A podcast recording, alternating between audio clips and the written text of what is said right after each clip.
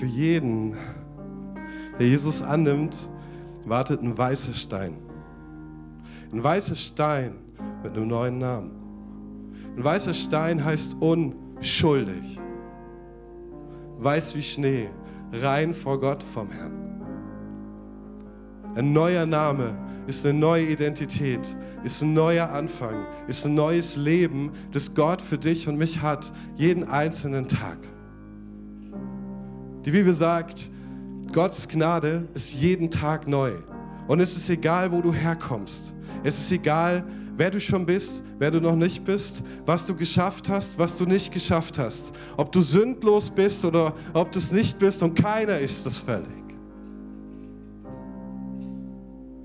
Die Gnade ist neu. Seine Arme sind offen. Jesus Christus sagt, wer zu mir kommt, den werde ich nicht hinausstoßen. Und kommt zu mir, die ihr mühselig und beladen seid. Ich will euch Ruhe geben für eure Seele.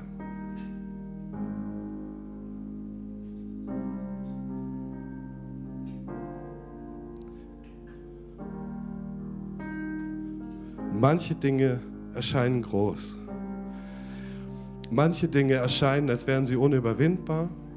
Manchmal sieht es aus, als wären wir total in der Minderzahl, als könnten wir das gar nicht stemmen, was da auf uns zukommt, was an Anfechtung kommt.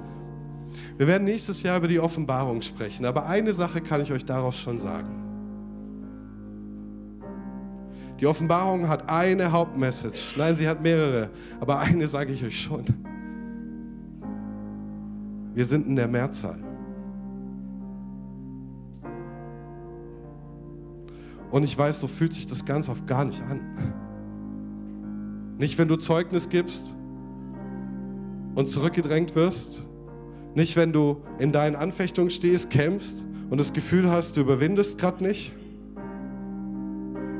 Nicht, wenn du denkst, oh Mann, das sind Eigenschaften an mir, die kriege ich einfach nicht in den Griff. Charakterzüge, die ich nicht mag für die ich mich vielleicht sogar hasse.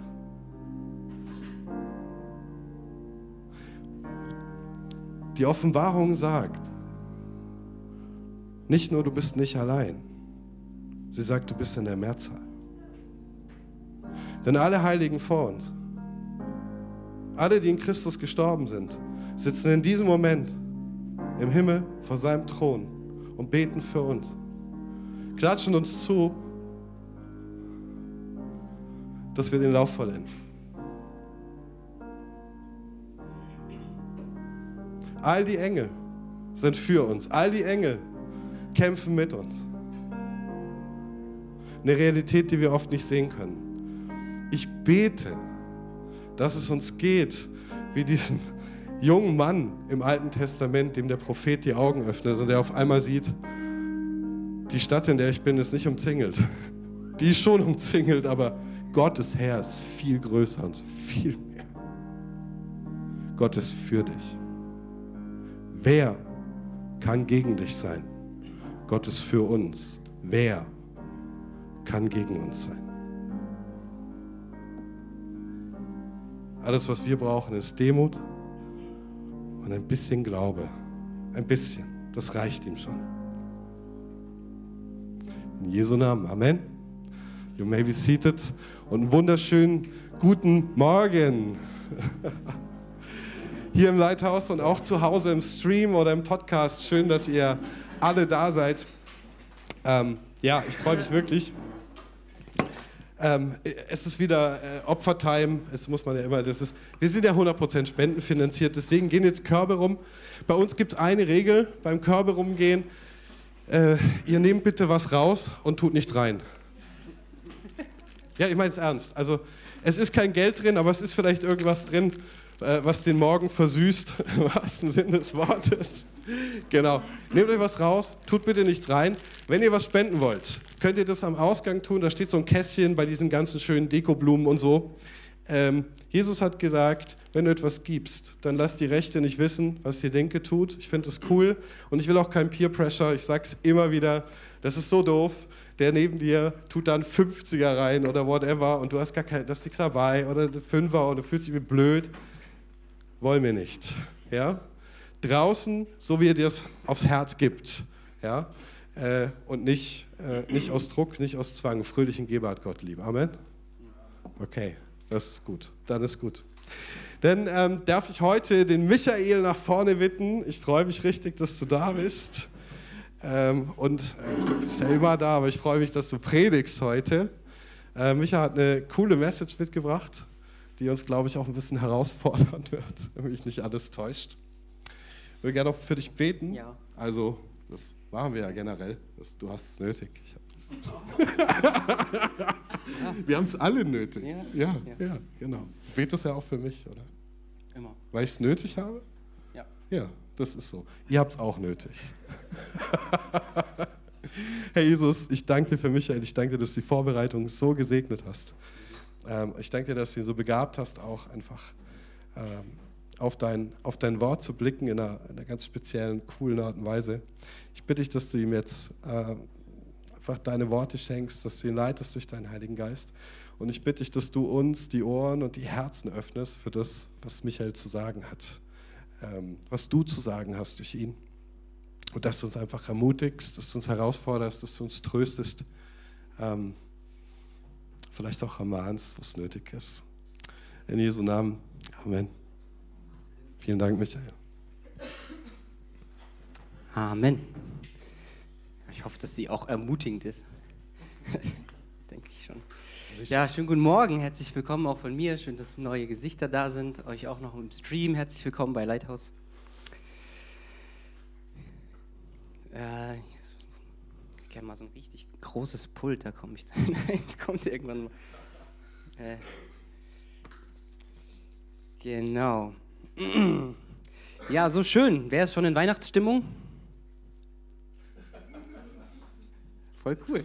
Ist ja nicht immer so. Manchmal ist man so überladen bis kurz vor Weihnachten, denkt sich dann, oh Gott, schon wieder Weihnachten. Aber wenn man sich so ein bisschen darauf vorbereiten kann, dann kommt auch schon eine schöne Stimmung auf. Ich finde es auch richtig gut. Wer hat schon einen Weihnachtsbaum? Wir haben gestern eingekauft. ja. ja. Wer freut sich auf Weihnachten? Ja! Cool. Sehr schön, freut mich. Also es soll schon auch eine Adventspredigt werden. Also mein Wunsch wäre, dass Advent und Weihnachten äh, uns nahe kommt und das auch persönlich wird. Seid ihr bereit? Seid ihr bereit? Ich bin gespannt. Ja, ja, ja, ja. Gut, ich falle mal mit der Tür ins Haus. Äh, wollt ihr Kinder? Willst du Kinder? Ja, ihr habt schon eins. Ja, ja ich frage mal die Frage. Der Sascha hat die Frage das letzte Mal zweimal vor der Predigt, also wir beten immer noch vom Gottesdienst, und hat er uns hat er sich hingestellt und hat uns die Frage gestellt, also so dem Gemeindekern, der hier mitarbeitet, dann hat er gesagt, und wollt ihr Kinder? Und auch mit so einem bisschen Gewicht, wollt ihr Kinder? Also die, die jetzt Väter sind, wir wissen, also Sascha und wir, wir wissen auch ein bisschen, was das bedeutet. Und das hat auch so ein bisschen dieses, seid ihr bereit, Verantwortung zu übernehmen für Menschen, die neu zum Glauben kommen? nachts um drei aufzustehen, wenn sie schreien und dann sagen, ich bin für euch da, Tag und Nacht. Also wir sind als Gemeinde quasi in der Kinderplanung. Also wir fragen uns, wollen wir Kinder und wollen wir das mittragen? So, das ist unser Kontext. Also die Frage ist absolut ernsthaft gemeint und die ist auch wichtig, sich zu stellen, auch als Mensch. Will ich Kinder? Ist eine recht zentrale Frage. Also, Willst du Kinder?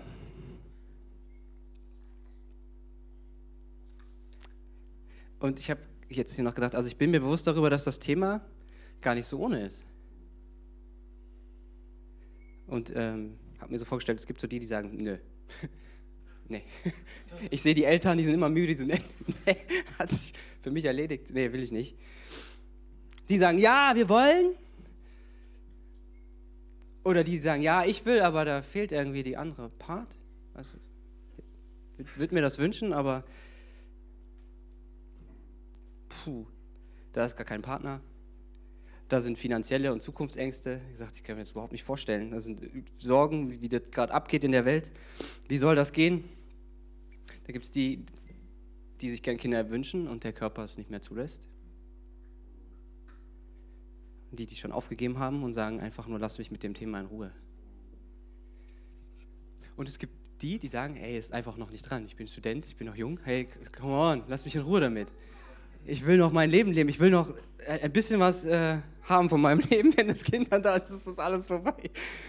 Ähm, und ich würde gern trotzdem ähm, zu allen von den Gruppen was sagen. Also wenn es jetzt hier auch um Kinder geht und ihr sagt, ah, es ist überhaupt nicht mein Thema, bleibt noch ein bisschen bei mir. Ich, hoff, äh, ich hoffe, ich habe euch auch was mitzugeben. Genau. Also ich darf zwei wundervolle Söhne haben. Ähm, bin also Vater und quasi voll im Kampfeinsatz. so. Ähm, das ist die Perspektive, aus der ich rede. Die Kosten und die Augenringe stehen mir ins Gesicht geschrieben, die Haare auch. Ähm, ja. Wir haben sie leider nicht da, aber ich habe trotzdem an euch gedacht, liebe Großeltern, die ihr das irgendwie hört. Ich glaube, wir haben gerade keine da, oder? Jemand Groß, Großvater, Großeltern hier, also die schon Enkelkinder haben, haben wir, die fehlen uns ein bisschen in der Gemeinde. Also ich finde es eigentlich voll wichtig, weil die Perspektive hilft, die haben eine Distanz. So, wir sind gerade voll drinne, das ist so, boah. Die, die das schon sagen, wir gucken jetzt auf Enkelkinder, die gucken manchmal anders auf uns drauf. Also ihr liebe Großeltern mit Distanz, ihr könnt uns mal ermutigen. Also wenn ihr das hört, ihr könnt uns gerne schreiben in die Kommentare oder so. Ich habe einfach nur an euch gedacht. Ermutigt uns doch mal, dass wir, dass wir Mut haben. Sagt uns doch mal, was, was euch die Kinder bedeuten, was das, wie ihr jetzt auf sie schaut, was sie euch wert sind. Die Perspektive fehlt mir. Ich bin nicht Großvater. Ich bin Vater. Toll drin. Also, ey, ich meine das tatsächlich ernst. Die Perspektive fehlt und wir brauchen eure Ermutigung. Das ist ganz im Ernst. Zweite Frage, auch an die Eltern, die dann auch, auch die Großeltern, ihr dürft auch nochmal kommentieren. Die zweite Frage, äh, sind auch nicht so viele da, die das erlebt haben, aber wie war die Geburt für dich? Wie hast du die Geburt erlebt? Wie hast du es erlebt? Wir haben welche da. Wie war es für dich, als du das erste Mal dein Kind in den Armen gehalten hast? Unbeschreiblich schön.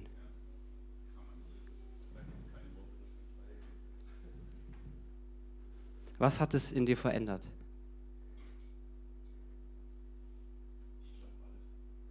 Alles. Werte, Fokus, Weltanschauung. Dein Herz?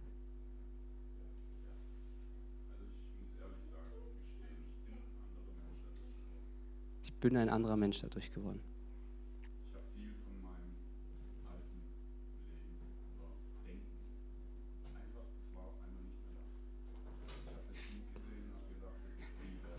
Ich muss es hier mal sagen. Habe gesagt, ich habe viel von meinem alten Leben, es war einfach nicht mehr da. Es losgelassen, es war einfach nicht mehr relevant. Oder so. Ja.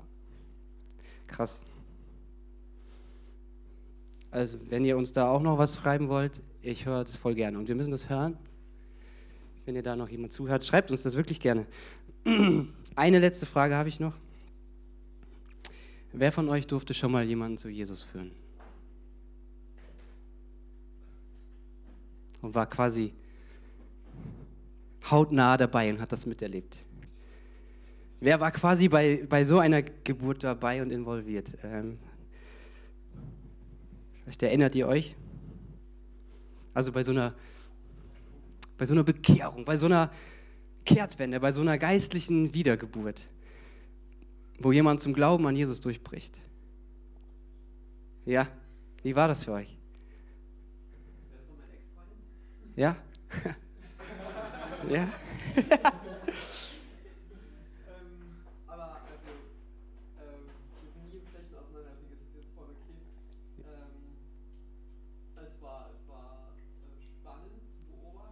Spannend war es?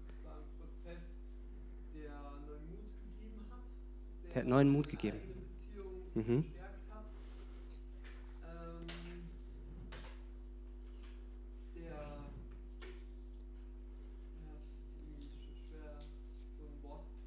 Auch schwer zu beschreiben, ne? Ja. Es war irgendwie besonders.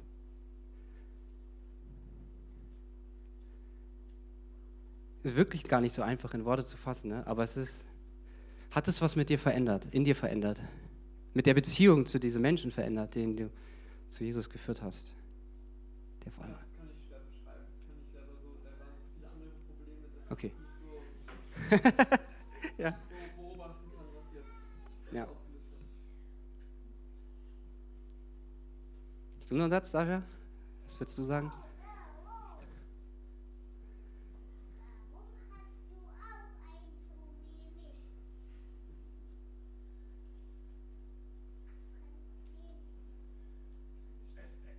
Es ist einfach krass zu sehen, wenn neues Leben entsteht. Also wenn- du bist dann ja quasi hautnah dabei.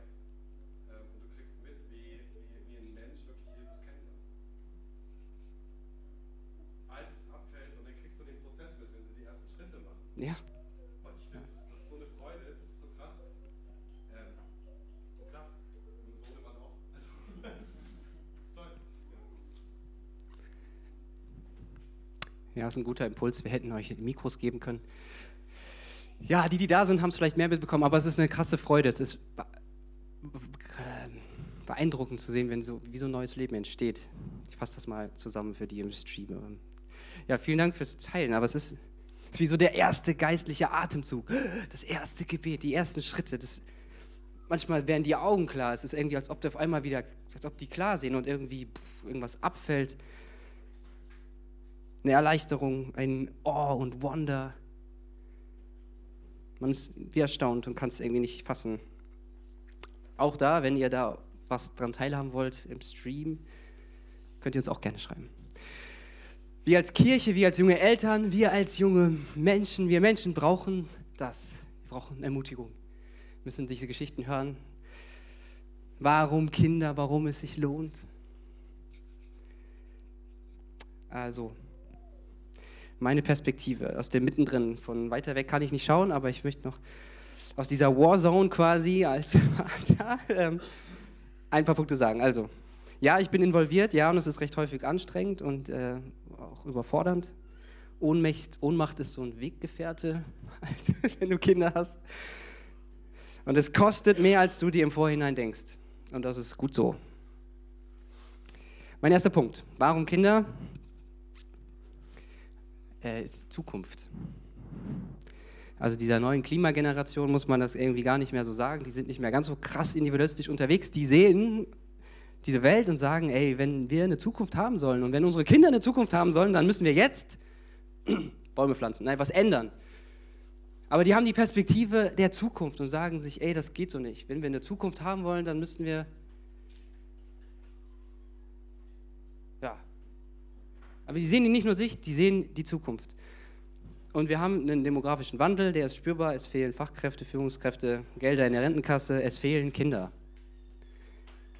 Jede Gesellschaft, jede Kultur, jede Kirche ohne Kinder wird aussterben. Period. Punkt. Das, that's it. Kommen wir nicht ganz drum rum. Also Kinder sind die personifizierte Zukunft. Wenn irgendwas Zukunft haben soll, dann muss es an die nächste Generation weitergeben, sonst endet es mit dir. Fertig. So, ein Argument dafür. Hä? Also, das mal vorweg, wichtig, aber es gibt auch das ganz persönliche Zukunft. Eine Perspektive haben. Also Eltern haben einen anderen Bezug zu Zukunft, weil sie an ihre Kinder denken. In welcher Welt? Wie und wo sollen sie aufwachsen? Die stellen sich einfach andere Fragen, als wenn du nur für dich bleibst. Es ist so. Und äh, es ist auch eine spannende Geschichte. Ein ehemaliger Mitarbeiter von meiner Frau, der ist schwer krank geworden, hat Long-Covid bekommen, ist mittlerweile berufsunfähig. Und sie haben trotzdem noch ein Kind bekommen. Kann man sagen, boah, wie können die das machen? Ich würde auch sagen, ja, ist abzuwägen, ob man das packt und stemmen kann, aber seine Worte sind, das Kind hilft mir auf meinem Weg und gibt mir immer wieder neue Hoffnung und Mut, weiterzumachen. Es motiviert mich, es fokussiert mich, meine noch übrige Kraft und Liebe weiterzugeben und weiterzuarbeiten und sagen, ich stehe wieder auf und er kann immer mehr, also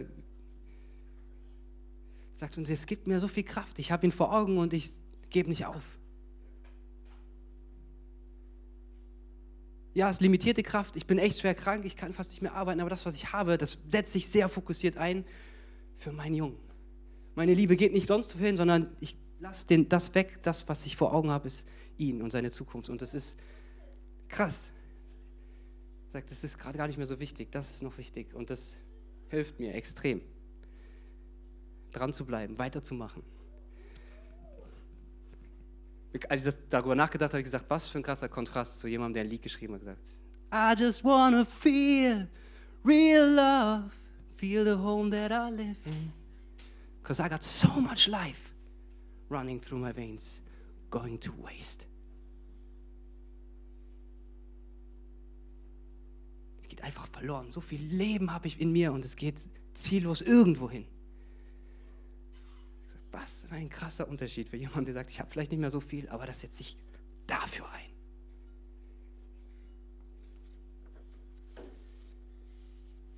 Zweiter Punkt. Kinder offenbaren. Kinder sind eine Offenbarung.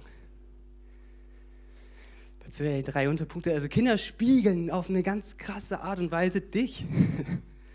Und du kommst an so Grenzerfahrungen.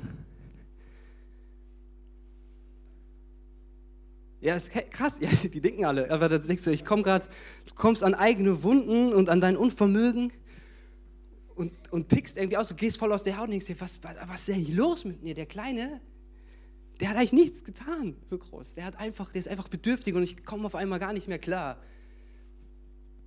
Also Kathi hat irgendwie, wir haben jetzt zwei Kinder, hat den Kleinen gestillt und dann kam irgendwie der andere an und sagt, ich will irgendwie auch und ist irgendwie aggressiv geworden und hat es irgendwie eingefordert, sein Bedürfnis. Kathi hat echt gesagt, ist, ja, ist auf einmal ganz krass reagiert innerlich und hat sie innegehalten und gesagt, was ist eigentlich los mit mir? Und dann gab es die Stimme, und wer kümmert sich um mich?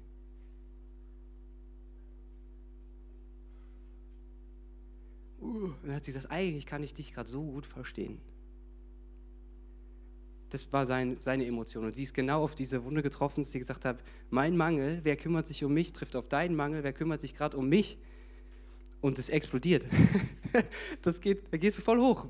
Wenn, wenn das sich triggert, das Kind kann nichts dafür und du musst, hältst auf einmal inne und er zeigt dir den Spiegel und sagst, boah krass, ich bin gerade selbst so bedürftig. Und dann können wunderschöne Begegnungen entstehen, aber das Kind spiegelt dir gerade erstmal ganz, ganz krass Dinge und das kann dich extrem triggern. Aber ich habe mich auch gefragt, warum nimmt mein Kind ständig anderen Kindern was weg? Läuft irgendwie rum und nimmt den Kindern alle irgendwie mal was weg. Die sich, hör mal auf damit. Also man versucht ihn dann zu ermahnen und dann tritt man mal so ein Stück zurück und denkt sich, also aus seiner Perspektive tue ich das auch ständig. Nein, das ist gefährlich und ich nehme ihm ohne zu fragen, habe ich ihm immer einfach alles weggenommen. Tak, tak, tak, tak, tak. Ich sage, ja, woher soll er das denn? Ich tue das ständig. Ich, ich tue das ständig. Aus seiner Perspektive hat er etwas und ich überrenne ihn einfach, zack, weg. Weil ich denke, es ist zu gefährlich und es ist ja, legitim, aber trotzdem frage ich mich, was ist eigentlich, wie gehe ich gerade mit ihm um? Wie entmündige ich ihn gerade? Oder wie gehe ich gerade mit ihm als Persönlichkeit um? Ich nehme ihm das einfach weg. Ich kann auch irgendwie mit ihm reden oder ich kann ihm das irgendwie erklären, aber es ist immer zack, zack. Hab ich da, da habe ich mal innegehalten und gesagt, krass, er tut's, er spiegelt's. Mein Verhalten. Oh, oh, jetzt muss ich innehalten und denke mir, hm, jetzt geht schon den nächsten Schritt, jetzt überlege ich mir sogar, wie geht eigentlich Gott mit uns um? Nimmt uns sofort alles weg, was gefährlich ist? Und wo schreitet er ein? Aber das, man fängt auf einmal krass an zu reflektieren, wenn er dir so Sachen spiegelt. Und dann denkt man sich, boah, das ist mein Verhalten, was er spiegelt. Und das sind oft meine Bedürftigkeiten, die da gerade explodieren und so. Also Kinder offenbaren, weil sie dich spiegeln. Kinder offenbaren, auf, offenbaren Gott auf ihre Weise.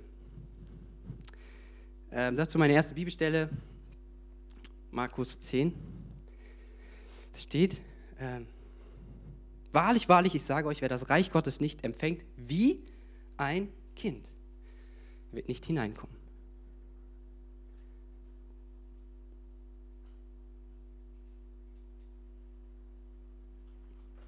Also was haben die, also muss man erstmal jetzt nochmal innehalten und sagen, wie ein Kind, jetzt muss man sich Kinder mal anschauen und dann offenbaren sie dir so viel. Was, wie, wie nehmen sie denn Sachen an? Wie, Wie sind sie denn? Dafür muss man Kinder erstmal annehmen und betrachten, um diese Stelle zu verstehen. Das können Kinder dir zeigen. Und die nächste Stelle auch noch abgefahrener, finde ich, ist Matthäus 18, 1 bis 5. Zu derselben Stunde traten Jünger, ich lese mal den Kontext, traten Jünger zu Jesus und sprachen, wer ist nun der Größte im Himmelreich? Was macht Jesus? Und Jesus sagt, er rief ein Kind zu sich und stellt es in die Mitte und sagt, wahrlich, wahrlich, ich sage euch, wenn ihr nicht umkehrt und werdet wie die Kinder, so werdet ihr nicht ins Himmelreich kommen. Wer nun sich selbst erniedrigt und wird wie dieses Kind, der ist der Größte im Himmelreich. Jetzt wird es noch krasser. Und wer ein solches Kind aufnimmt, in meinem Namen, der nimmt mich auf. Das ist doch abgefahren. Wie sich Jesus mit so einem Kind identifiziert. Er sagt, wer so ein Kind aufnimmt, der nimmt auf eine Art mich auf das ist schon ein Offenbarungscharakter. Das ist, hat schon irgendwie so, what? Da muss man manchmal schon innehalten und denkt sich, oh, also irgendwie haben Kinder was. Sie offenbaren nämlich auf ihre Art und Weise Gott, in dem er ist, in dem, was er in diese Kinder reinlegt. Man kann da staunen drüber. Und das ist ein Verweis auf den Schöpfer, auf seine Kreativität, auf seine Art, jeden so einzigartig zu schaffen. Und der letzte Punkt, sie offenbaren, das ist irgendwie auch geil, wenn du dann Vater wirst, den Blick des Vaters auf dich. Wenn du dich manchmal selber dann reflektierst und sagst, du, wir haben es gerade gehört, du hast manchmal einfach nur eine Freude an der Existenz, dass es jetzt da ist, dass du da bist. Ich freue mich an dir. Er hat nichts, er schreit nur, macht gar nichts, er leistet nichts. Ich freue mich an dir. Ganz am Anfang, ganz krass, als man so das kleine Kind am Anfang im Arm hat und da hat man noch irgendwie Urlaub und man ist so, beschäftigt sich so viel damit und man freut sich einfach nur an der Existenz. Es tut nichts. Es schläft und isst und schläft und isst und macht in die Hose. Und das Gesicht von dem Kind, das prägt sich dir ein, wenn du die Augen schließt. Du kannst dein Kind vor Augen haben und du hast so eine Klar, klar, wahrscheinlich sind das nicht alle Eltern oder Väter, aber die, die ihr Kind annehmen, da passiert was mit deinem Herzen. Auf einmal hast du so eine Liebe. Einfach nur, weil es da ist. Und dann denkst du dir, wow, wenn ich es schon habe im Kleinen, wie viel mehr Gott als Vater. Der sagt, Gott ist Liebe. Gott ist der ewig Vater. Wenn der so auf mich schaut, wie ich gerade auf mein Kind, und noch mehr, das ist ja abgefahren. Es zeigt dir so viel und offenbart dir so viel. Und dann denkst du dir so, wow, so habe ich nie auf mich geschaut. Man freut sich schon daran, einfach nur, wenn sich die Blicke treffen. Er kann ja noch nichts, aber man sieht manchmal das Kind und dann trifft sich der Blick und es fühlt sich erkannt. Und dann fängt es an zu leuchten und strahlt dich an und denkst dir, boah, kein Wort gesprochen, es haben sich nur Blicke getroffen, oder? Kennst du das? Es ist so abgefahren. Auf einmal, wenn sich das Kind erkannt fühlt und sich da was antwortet und du denkst dir, oh, ich habe dich gesehen. Es ist so schön, es ist richtig krass. Und wir haben es auch schon gehabt, man freut sich mit jedem Schritt, wenn es was ausprobiert, wenn es was lernt, wenn es irgendwie selbstständiger wird, man feiert es voll mit. Dazu, ich muss jetzt einfach nochmal ein, zwei Beispiele ausformulieren, weil wir mit Gott oft denken sich, wir sind voll hart zu uns. Aber das erste kleine Brabbeln, die ersten kleinen Worte, da kommt noch überhaupt keine großen Infos rüber, man freut sich darüber. Also Gott freut sich über jedes, also dieses kleinste erste Gebet, das ist manchmal noch ein, keine Ahnung, irgend so ein Brabbeln, Stummeln, ich weiß nicht, wie man betet, aber man freut sich über jedes Wort. Man denkt, ah, der will sich mir mitteilen. Dann kommen die ersten zwei Wortsätze, der kann jetzt ein bisschen sagen, was er irgendwie möchte oder sich irgendwie, so, man freut sich voll über jeden Schritt. Und dann sagt er sowas wie Hand, Hand. Und sagt, ich brauche dich, ich, ich bin gerade unsicher oder sowas. Und er kann es ausdrücken und ich sage, oh nein, natürlich bin ich da. Das ist so, so niedlich. Und es macht was mit dir als Vaterherz und dann denkst du dir so, wow, wenn Gott so ist. Und wie denke ich oft über mich? Das ist so offenbarend. Noch was Witziges, aber weil mir das auch schon passiert ist, so habe ich oft über mich gedacht, da schlafe ich beim Beten ein. denke so, dann mache ich mich voll fertig. Denke mir, ey, ich wollte eigentlich beten und keine Ahnung, jetzt bin ich wieder eingepennt.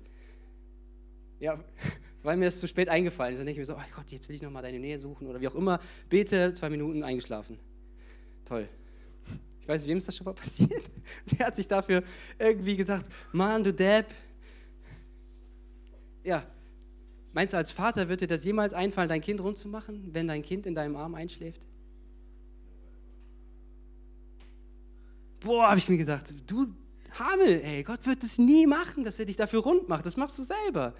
Das, schläft halt in deinem Arm ein. Das ist doch, keine Ahnung, denkst du, ja, wir können jetzt auch noch die Diskussion über Gott und die Welt finden, aber ich habe dich, also es ist einfach auch schön, wenn du, also ich will dich dafür nicht fertig machen. Also mach dich nicht dafür fertig. Gott macht es nicht. Ja, äh, den, den finde ich auch noch witzig, aber man hat irgendwie ganz intuitiv, das ist vielleicht auch noch gut, um auch zur Ermutigung, Kinder zu kriegen, man tut, wenn man sich einlässt auf das Kind, viele Dinge auch intuitiv richtig. Das muss man einfach sagen. Und umgekehrt hat das Kind intuitiv überlebenswichtige Dinge, tut es auch intuitiv richtig. Also man muss jetzt irgendwie nicht äh, so, das was in dir angelegt, das wird schon richtig reagieren. Du hast Heavenly Support, das ist da verankert in dir. Das kannst du dir vorher nicht vorstellen, aber das wird dann so sein. Ähm,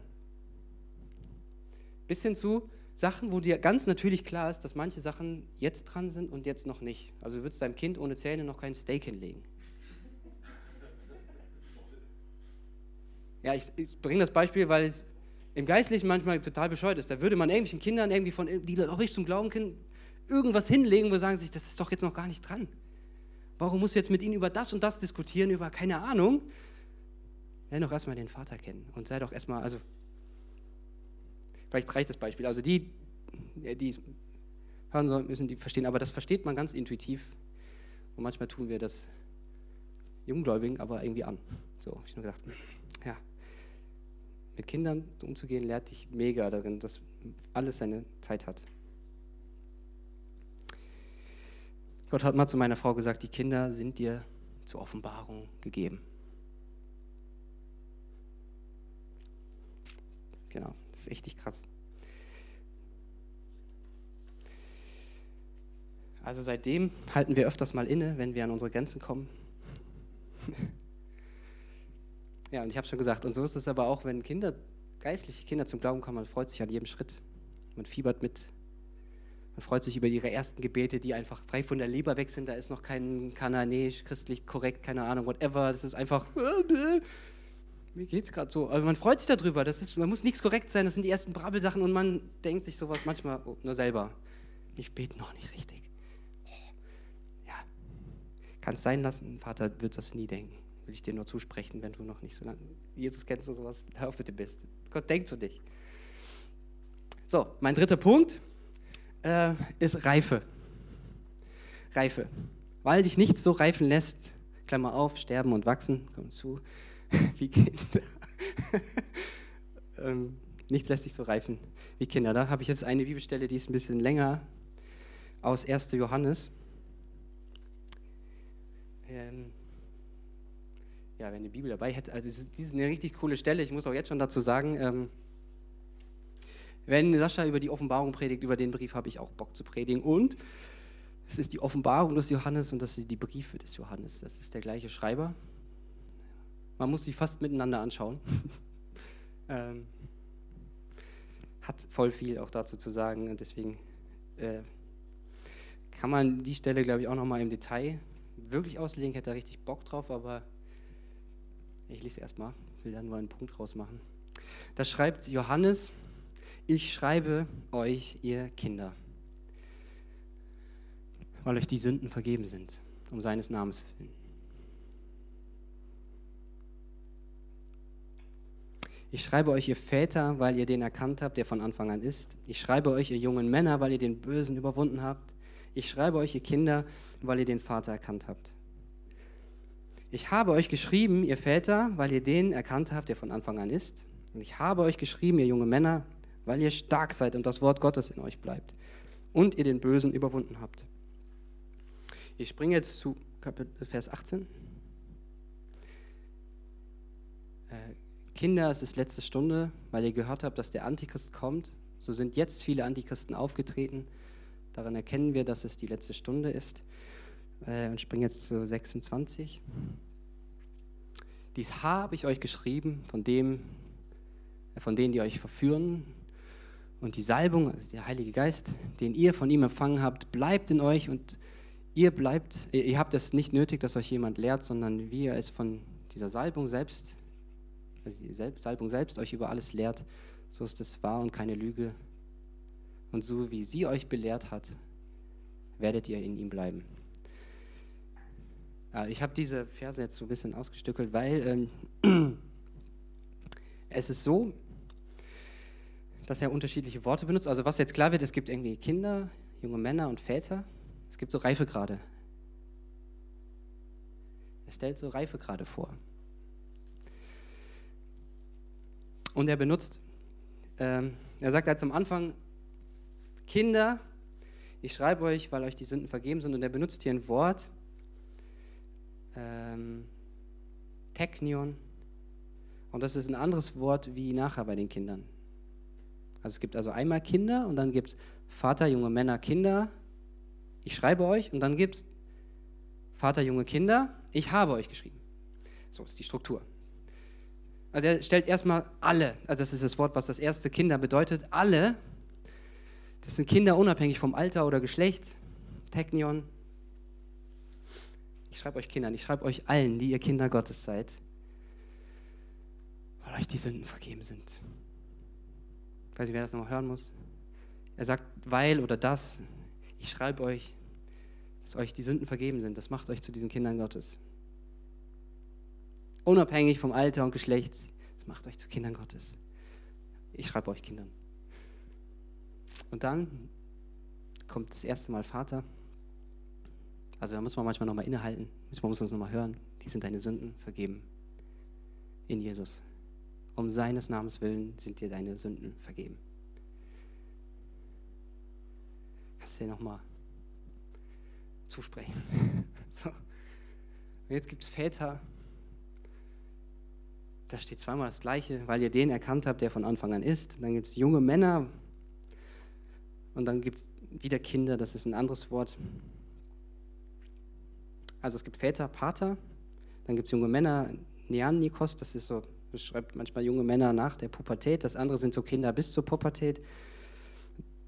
Dann gibt es junge Männer nach der Pubertät und vor der Heirat und dann gibt es das zweite, äh, genau, Vater, Pater, junge Männer und Kinder und das ist dieses eben vor der Pubertät.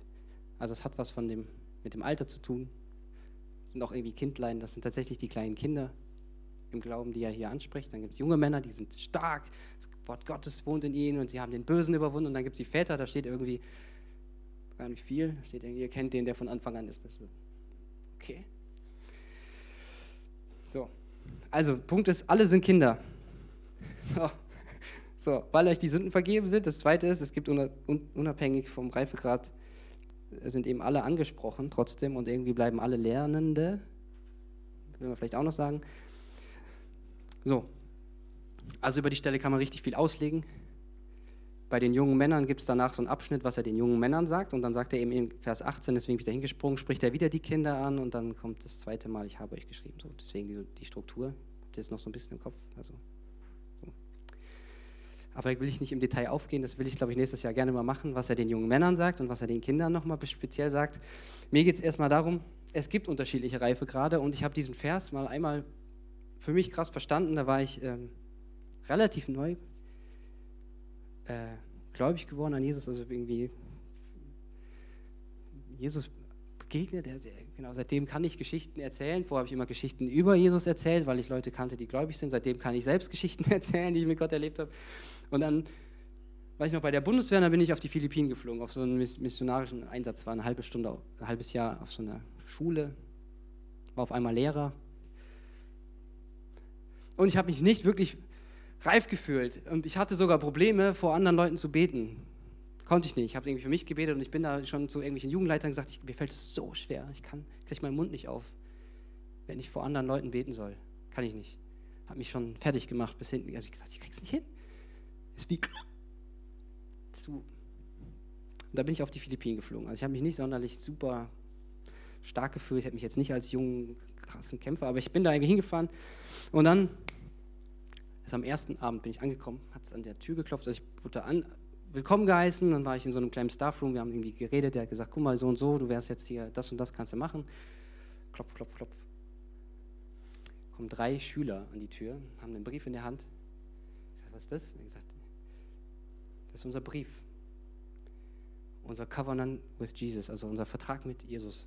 Wir würden Jesus gerne diesen Vertrag geben. Wir wollen einen Bund mit ihm schließen. Ich sag, what? Ja, kommt rein, dann haben wir das gelesen, haben wir das gelesen, was sie ihm sagen wollen. Und dann hat er das immer, das war so seine Art, er hat gesagt, es gibt Bündnisse, das ist wie ein Vertrag, den könnt ihr tak, tak, tak, unterschreiben, batz. Und er sagt, hier, mein Bund mit dir. Gott liebt Bündnisse und er schließt einen Bund mit uns. Das war so seine Art, wie er auch immer geredet hat. Und dann haben die war ich echt überrumpelt. Aber ich durfte gleich am ersten Abend miterleben, wie erst drei Leute zum Glauben kommen. Wir haben dann mit denen gebetet und ich war so, boah, das habe ich ja in meiner Gemeinde noch nie erlebt. Und dann haben sich innerhalb von drei Monaten zwölf Schüler bekehrt. Die anderen drei Monate waren irgendwie krass. Das hat die ganze Atmosphäre der Schule verändert.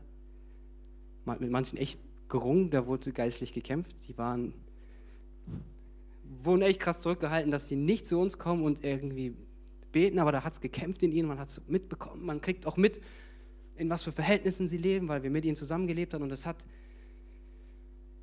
boah, mich so begeistert und im Nachhinein gesagt, was? Das war überhaupt kein Thema mehr, dass ich nicht vor anderen beten konnte. Ich habe gebetet. Also Sachen, die ich alleine fast nicht überwunden habe, waren keine Frage mehr. Ich war so intuit und involviert, ähm, dass es eigentlich keine Frage war. Manche Kämpfe haben sich da in Lust aufgelöst. Ich will damit sagen, äh, und das auch nochmal Bezug zu der einen Johannesstelle, es gibt einen Vater. Ihr kennt den Vater. Das war der kleine Kind-Ding. Du kennst den Vater. Das hat erstmal ausgereicht. Du musst gar nicht alle Irrlehren oder sonst was kennen, um was es in dem Brief auch geht, aber wenn du die Stimme von dem Vater kennst, reicht es schon. Und wenn jetzt Kinder geboren werden, dann wirst du, kannst gar nicht ändern, aber du wirst in was hineinkatapultiert, du bist jetzt großer Bruder. So, das kriegt mein Kind jetzt auch mit und das ist gut. Das ist ein natürlicher Reifeprozess. Mit, dem letzten, mit der letzten Wehe wird eine Frau Mutter, wird ein Mann Vater, wird ein Vater Opa und auf einmal sind die das einfach, zack. Ein Bruder wird großer Bruder und große Schwester. Und es macht irgendwas mit dir. Du kannst es nicht beschreiben, du musst es nicht tun, du musst es auch nicht, aber es macht was mit dir, dass du irgendwie denkst, oh Mann, der Kleine, ich habe und alles, was ich schon gelernt habe, will ich dir beibringen. Ganz natürlich, es ist irgendwie so. Und Sachen, mit denen ich vorher ewig gekämpft habe, die haben sich in Luft aufgelöst, weil ich es einfach gemacht habe. Ich war jetzt großer Bruder. Sie haben zu mir aufgeschaut. Ich denke mir so, oh, jetzt, hm, ja, ja, was habe ich denn gelernt? Und dann ich habe nicht mal drüber nachgedacht, das ist mir im Nachhinein aufgefallen. Aber ich will sagen, es reicht doch erstmal, wenn du großer Bruder bist. Wenn du den Vater kennst, du musst jetzt irgendwie nicht gleich die Verantwortung als Vater übernehmen. Wir sind auch erstmal Geschwister. Und es ist gut und es bringt andere in einen anderen Reifeprozess, wenn Kinder auf die Welt kommen. Und das ist ganz natürlich.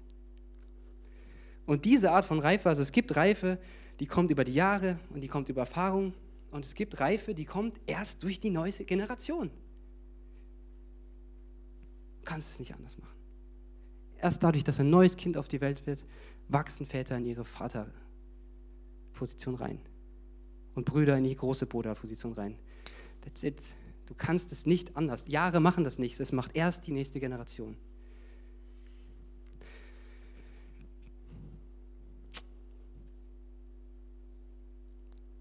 Ich durfte lernen, schrittweise Verantwortung für die Kleineren übernehmen.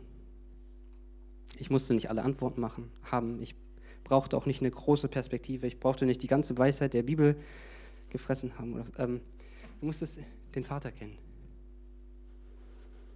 Und den Weg zu ihm, Jesus. Das hat schon ausgereicht. Was mir dann aufgefallen ist, mit meinem Ich kann nicht beten, ich kann nicht, ich kann nicht, da ging es so viel um mich. ich kann nicht. Ah! Verrückt, oder? Also, du darfst mit Kindern in etwas Neues hineinwachsen und das passiert ganz automatisch. Und das andere ist mit, mit diesen, das ist wieder für die Väter, mit diesen Offenbarungen, die Kinder bringen, mit diesen angenommenen Offenbarungen, wenn man das versteht und annimmt, dann hast du, und, du irgendwie zulässt, dass dich das prägt, was das Kind so spiegelt und sie offenbart, dann kannst du daran reifen. Wie in nichts anderem. Es kann dich sogar heilen und du wirst über dich hinauswachsen. Äh, noch ein Gedanke habe ich geschrieben äh, zur Reifegraden aus der Sicht eines IT-Beraters. Eigene Stärke skaliert nicht.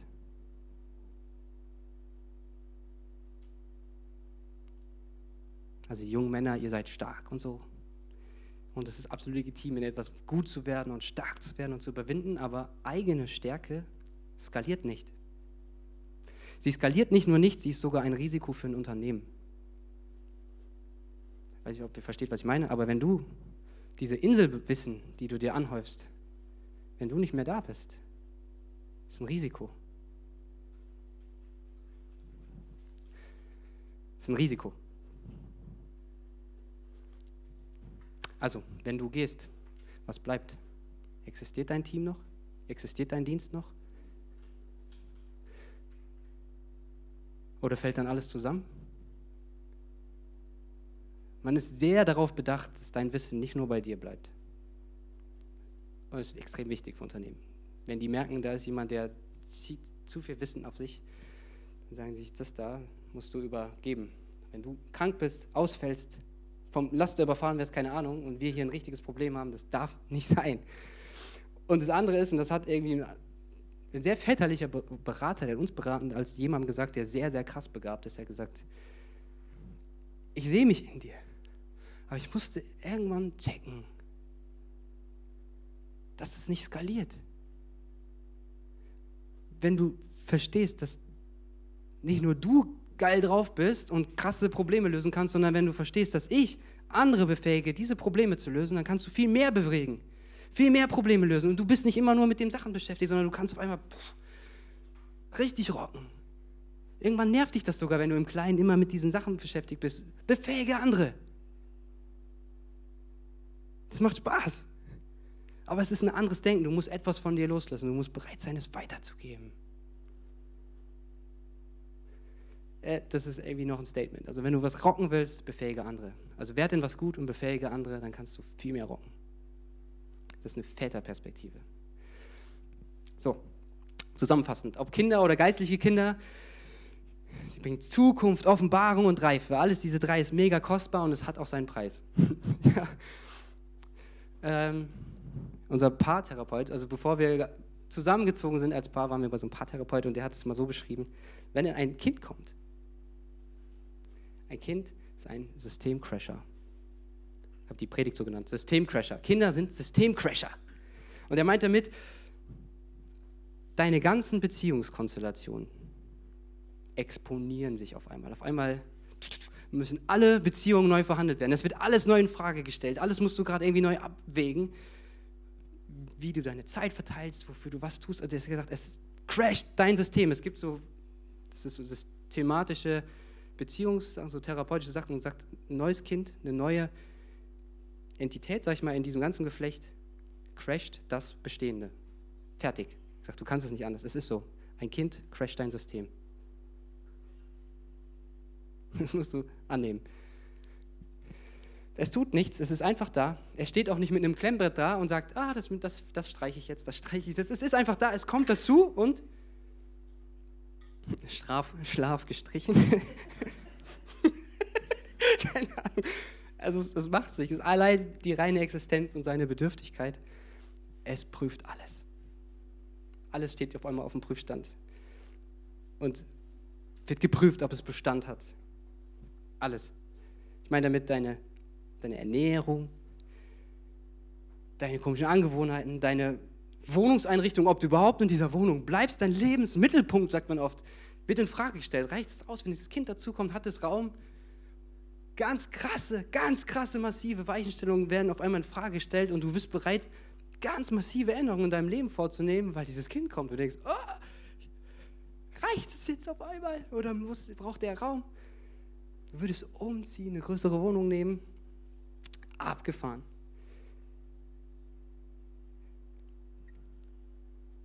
Deine Heimatfamilie, deine Beziehung zu deinen Eltern, die sind jetzt auf einmal größer, denn es ändert sich alles und es wird irgendwie neu geprüft. Wie stehen die jetzt zu meinem Kind?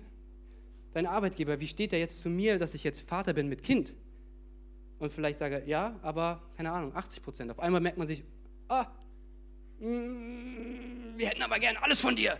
Sagt, äh, no. Supporten die dich als Familie? Auf einmal merkst du, es ändert sich die Sichtweise. Vorher haben die gesagt, oh, wir geben dir alles, du bist so super, du bist so, voll geil. Solange du alles für uns gibst, jetzt kriegst du ein Kind. Es wird geprüft, ob es Bestand hat. Massiv, also Kinder sind massive Systemcrasher, alles wird in Frage gestellt. Deine Altersroutine, dein Körper, dein Umgang mit der Freizeit, deine Hobbys, deine Freunde. Boah, dürfen geistliche Kinder dein Leben auf den Prüfstand stellen.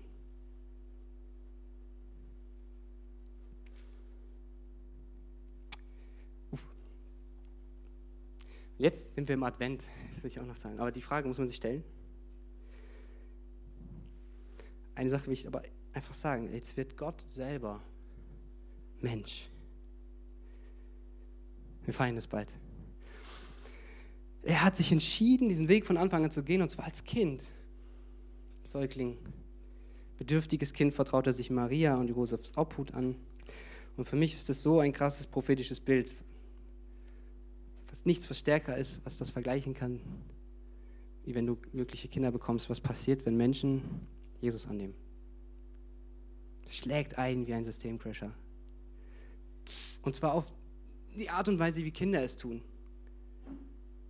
Nicht mit, also nicht mit dem Klemmbrett und so, zack, zack, ich streiche jetzt alles, sondern es ist irgendwie so eine eigenartige Art, aber er prüft trotzdem alles. Und da habe ich kurz in der gesagt, also falls du dich Also die Engel sagen, fürchte dich nicht. Also es wird dein System crashen. Das persönliche System crashen. Er hat das ganze Weltsystem gecrashed. Jetzt Jesus auf die Erde kam, hat alles gecrashed. Aber die Engel sagen, fürchte dich nicht. Oh ja, falls du dich gerade in Lebensbereiche in der Krise befinden,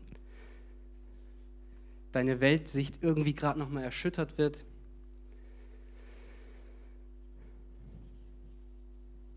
falls du dich gerade so fühlst, dein Glaube irgendwie wankt und irgendwie alles unsicher ist und du Sachen in Frage stellst.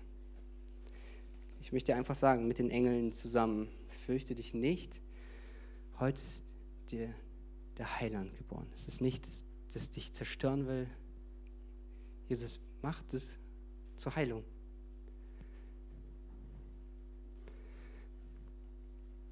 Es wird dich heilen, dieses Kind aber er wird dein System crashen. Habt ihr da noch Fragen zu? Dann müsst ihr mir die beim Mittag stellen. ich habe nämlich noch eine Sache. Eine Sache, die will ich euch gerne zeigen. Ich möchte euch gerne noch einen Moment mitnehmen zu einem Ort, Golgatha. Jesus wurde unschuldig verraten, gefoltert, verhöhnt, verlassen und gekreuzigt. Noch eine Stelle aus Matthäus 27. Ähm,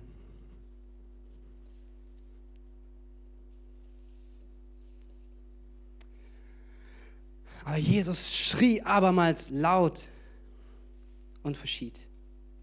Und siehe, der Vorhang im Tempel zerriss in zwei Stücke, von oben an bis unten aus.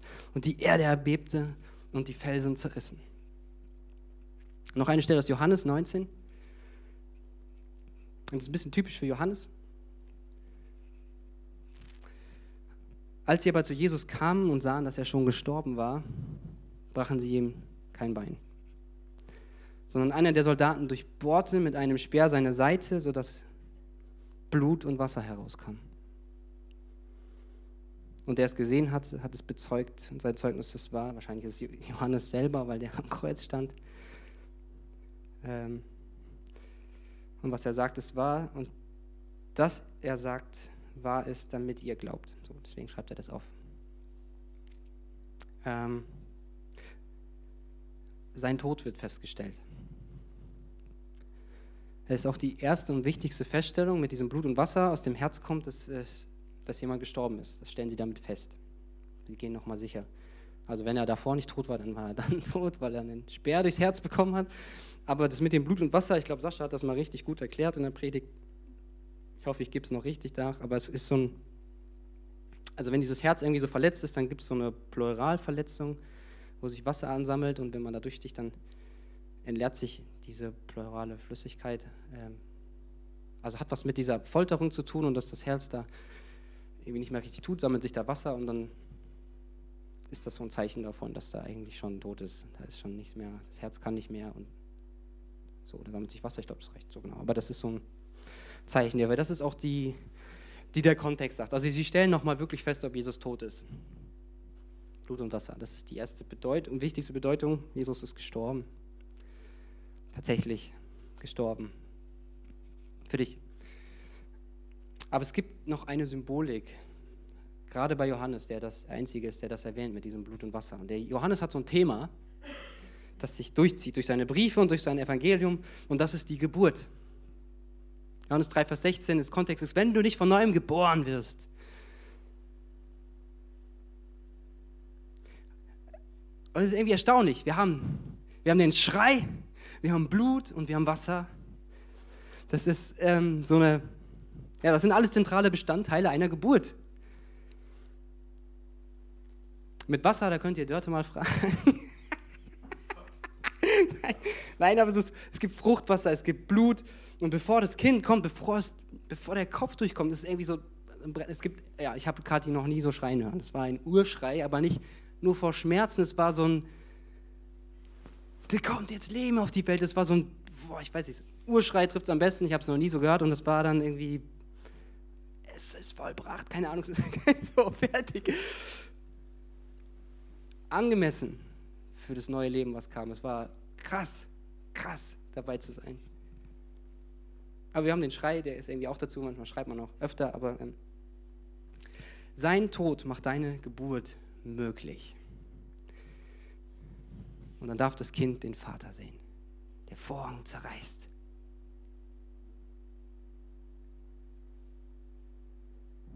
Geistliche Kinder werden am Kreuz geboren.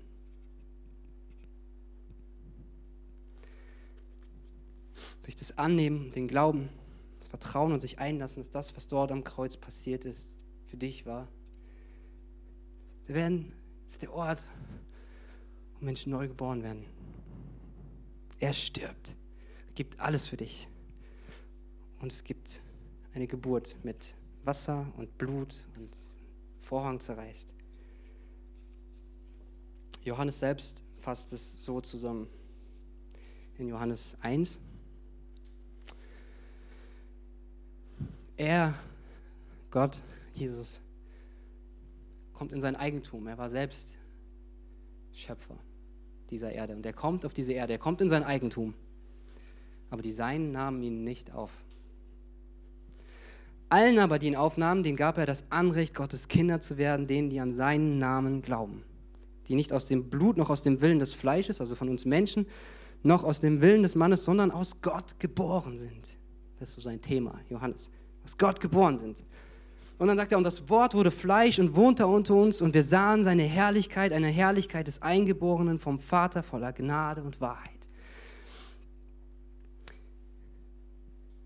Das ist Jesus. Das Wort wird Fleisch und wohnte unter uns. Aber in dem Kontext, also sein Leben, sein Menschwerden, dass Gott Fleisch wird Mensch wird. Aber im Kontext lässt es das auch zu, dass das, wann immer jemand Jesus aufnimmt, seinen Geist empfängt und aus Gott geboren wird, sein Wort Fleisch wird. Und dann steht er und wir sahen seine Herrlichkeit, seine Gnade, seine Wahrheit, wie es Menschen befreit, die Sünde wegnimmt und sie durchbrechend, wir haben das gerade gehört, Und du siehst etwas von Gottes Herrlichkeit jedes Mal, wenn ein Kind auf die Welt kommt. Jedes Mal, wenn ein geistliches Kind geboren wird, staunst du vor Gottes Herrlichkeit. Und diese Gnade und diese Wahrheit auf einmal Menschen befreit und das raubt dir den Atem. Du kannst es fast nicht glauben. Ich so, boah, das ist Jesus. Wie einzigartig, wie groß, wie herrlich, wie nichts stark genug war, um ihn da rauszureißen. Auf einmal Lügen fallen und er irgendwie erkennt, wer er irgendwie ist. Wir haben das irgendwie gesungen, seine, wie er eintritt, auf einmal anfängt zu beten, wie auf einmal irgendwie Augen klar werden, sie den Vater sehen und also es ist, boah, und du stehst dabei und sagst, was für ein Retter, was für ein Jesus, was für ein Befreier, was für ein Sturmstiller, was für ein Lebensspender. Und Gott schreibt so schöne Geschichten und du stehst dann dabei und staunst einfach nur noch. Du kannst gerne nach vorne kommen. Die Kinder haben sowas Krasses an sich, dir Gott wieder groß zu machen. Kinder, also Vater werden, die Väter haben den erkannt, der von Anfang an ist, weil sie wieder beim Kreuz landen. Da, wo alles begonnen hat. Der Anfänger und Vollender des Glaubens. Also wenn du geistliche Kinder auf die Welt bringst, du musst beim Kreuz sein.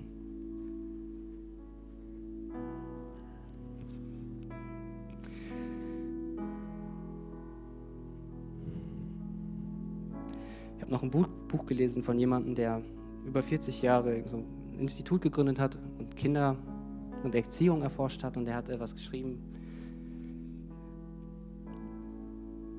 was mich nachdenklich gemacht hat. Er schreibt in dem Moment an, wo ein Kind auf die Welt kommt, da sind alle so fokussiert und interessiert und neugierig. Was ist das für ein Mensch? Und man stellt sich so viele Fragen. Was braucht der Kleine? Was bedeutet sein Weinen jetzt? Der Hunger, der Bauchschmerzen und so. Er sagt, alle sind offen, schauen, was er braucht. Und man probiert irgendwie aus mit Trial und Error und man guckt, was, wie reagiert das Kind gerade. Und er sagt, ohne die Befähigung des Kindes uns Feedback zu geben und ohne seine Energie würden wir im Dunkeln tappen. So. so. Alle stehen um dieses Kind.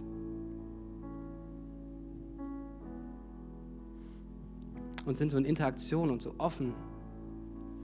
Und dann sagt er aber, das lässt nach. Üblicherweise wird nach einem Jahr, wenn das so ein Jahr alt wird, werden Eltern so voreingenommen.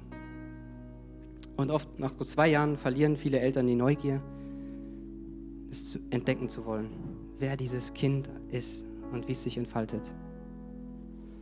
Sie setzen die Haltung des Interesses und der Neugier durch ein Bild, wie ihr Kind sein und werden sollte.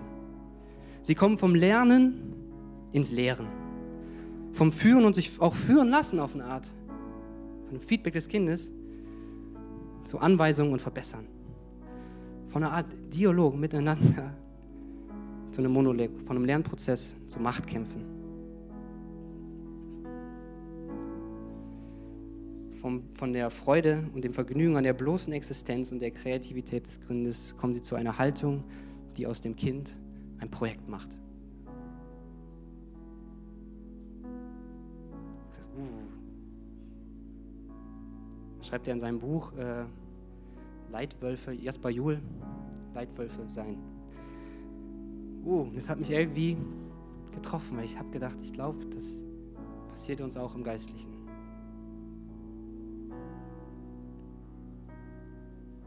Wir Gott nicht mehr Gott sein lassen, dass wir die Faszination über dieses Kind verlieren und irgendwie ein Bild von uns haben, wie Gott zu sein hat und wir drücken es jetzt irgendwie auf und dann gibt es so komische Kämpfe wieder. So ein komisches Ringen mit Gott und sagt sich, Alter, du bist gar nicht so wie. So. So.